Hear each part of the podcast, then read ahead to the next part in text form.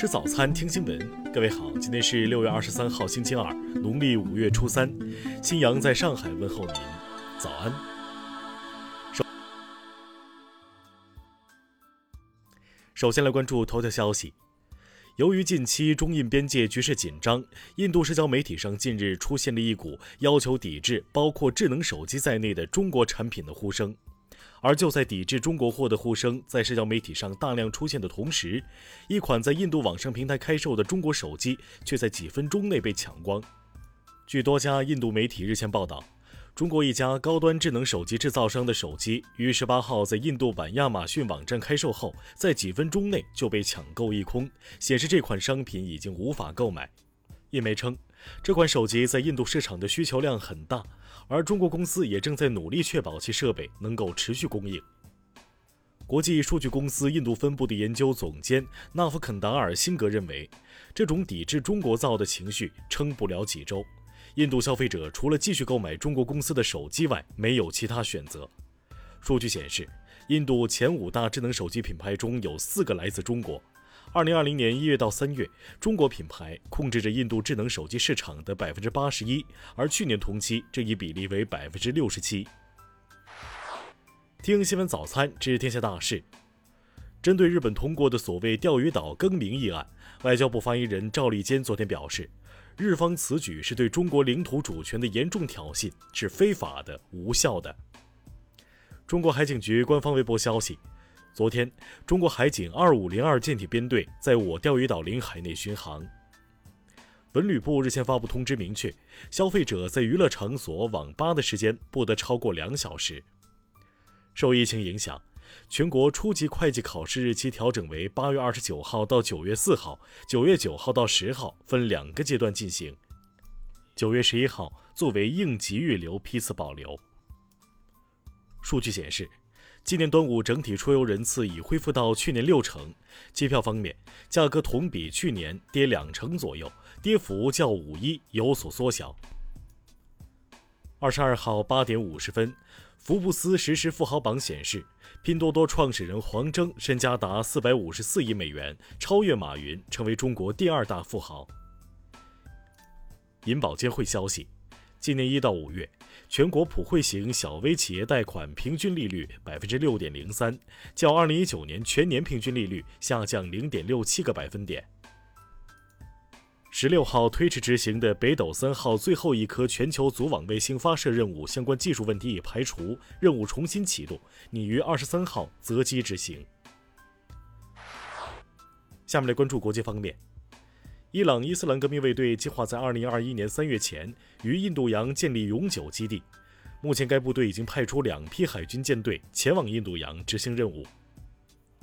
韩国防疫当局22号正式将首都圈新冠肺炎集体感染扩散的情况规定为疫情第二次流行，并提出应长期应对的必要性。朝鲜对韩传单散发行动的筹备工作进入收尾阶段。朝鲜中央各级出版印刷单位印刷了共计一千二百万张各种传单，这是朝鲜历来最大规模的对韩传单散发行动。韩国青瓦台国家安保室室长郑义溶二十二号表示，美国前国家安全顾问博尔顿的回忆录内容多扭曲事实，出版该书的举动将严重损害韩美关系同盟。欧盟近日发布的预测报告指出。人类社会通过未来五十年的发展，到二零七零年，欧洲社会人口总量将会缩减为全球人口总量的百分之四。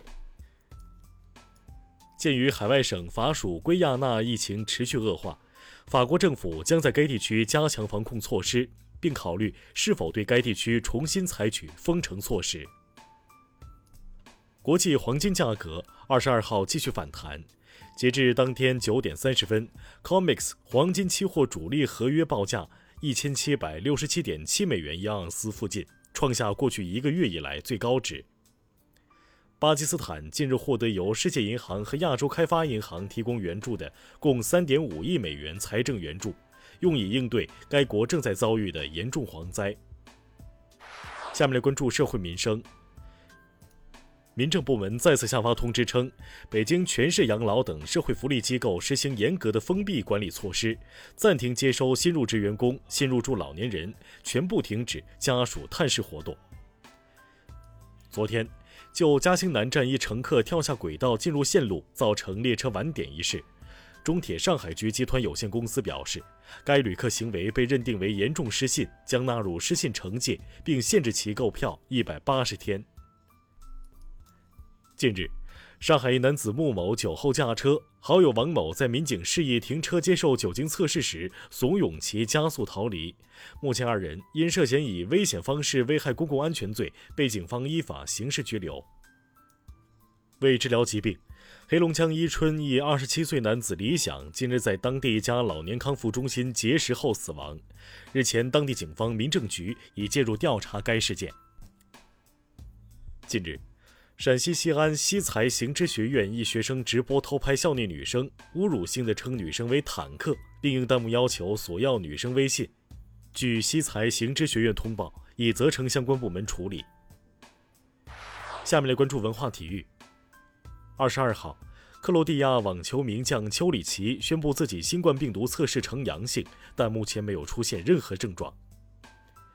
CBA 联赛昨晚进入重启后的第三个比赛日，新疆以一百零二比八十二战胜八一，取得两连胜。嵩山少林寺昨天重新开放，日间的游客不超过二点二万人。为防控新冠肺炎疫情，嵩山少林寺从一月二十三号起全面关闭寺院所有进出通道，实行封闭管理。日本学者十九号公布一份二战后的政府公文。据称，首次证实了日军七三幺部队曾生产细菌，具有重要的历史意义。以上就是今天新闻早餐的全部内容。如果您觉得节目不错，请点击再看按钮。咱们明天不见不散。